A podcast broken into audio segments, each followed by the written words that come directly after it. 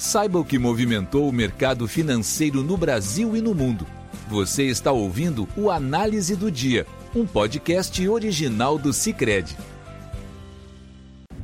Olá pessoal, muito obrigado por estarem nos ouvindo. Aqui quem fala é Lucas Romerdin, economista do Cicred. E hoje, no dia 6 de abril de 2022, vamos falar sobre o movimento do mercado financeiro no exterior e também aqui no Brasil. No exterior, a quarta-feira era de duras perdas para as principais bolsas ao redor do globo. Os investidores acompanhavam a imposição de novas sanções do Ocidente sobre a Rússia e permaneciam atentos às implicações do conflito para a política monetária ao redor do globo. Após a União Europeia propor um quinto pacote de sanções no dia de ontem, os Estados Unidos anunciaram hoje uma série de novas punições contra a Rússia proibindo investimentos de americanos no país, assim como o bloqueio dos ativos de dois grandes bancos russos e ainda sanções sobre algumas empresas estatais.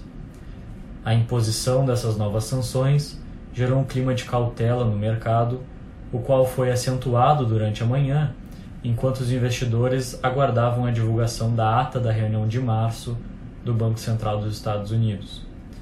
Ontem, Dois membros do Comitê do Banco Central dos Estados Unidos fizeram declarações sugerindo que um ritmo mais rápido de aperto da política monetária poderia ser adequado. Nesse contexto, os principais mercados europeus fecharam o dia em queda, com o DAX na Alemanha recuando 1,89%, o CAC 40 na França caindo 2,21% e o FTSE 100 no Reino Unido perdendo 0,44%. Nos Estados Unidos, onde os mercados ainda não haviam fechado no horário de gravação desse podcast, os principais índices de ações também recuavam.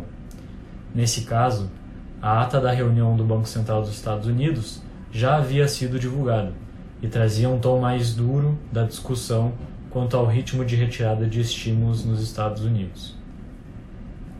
Em relação à redução do balanço da instituição, todos os membros do Banco Central dos Estados Unidos concordaram que um ritmo mais rápido de redução do balanço de ativos seria apropriado.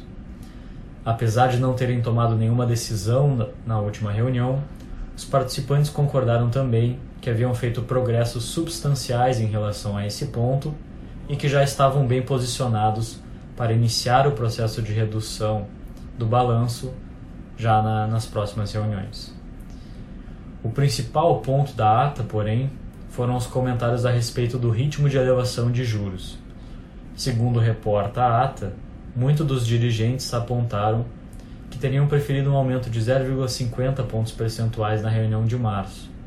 No entanto, em função da incerteza em relação ao impacto econômico do conflito entre Rússia e Ucrânia, teriam optado pelo ajuste de 0,25 pontos percentuais.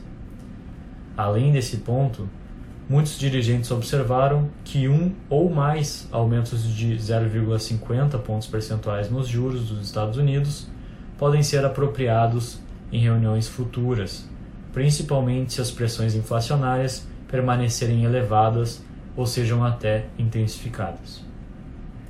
Assim, os membros mostraram uma posição mais dura em relação à elevação de juros que estava precificada no mercado, reforçando assim a queda dos principais índices de ações no país. O Dow Jones recuava 0,31%, o Nasdaq caía 2,05% e o S&P 500 perdia 0,87%. Já grande parte da curva nos Estados Unidos subia, seja em função da ata ou das novidades relacionadas ao conflito no leste europeu. No Brasil, a bolsa acompanhava os demais mercados no exterior.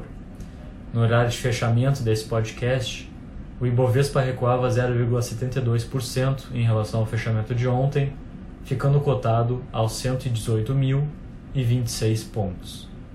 O cenário externo reforçava o sentimento de cautela entre os investidores o que levava alguns a reduzirem posições mais arriscadas no mercado.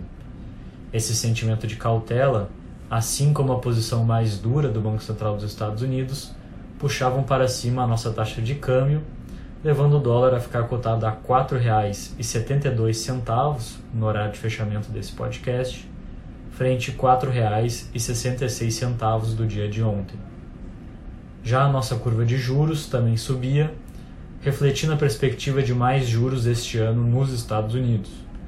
O contrato de DI com vencimento em janeiro de 2024 via sua taxa de retorno subir 10 pontos base para 12,10%, e o contrato com vencimento para janeiro de 2027 via sua taxa de retorno ir para 11,20%, um aumento de 12 pontos base. Com isso, nós encerramos o nosso podcast de hoje. Obrigado por estarem nos ouvindo e até amanhã. Você ouviu o Análise do Dia, um podcast original do Cicred. Até a próxima!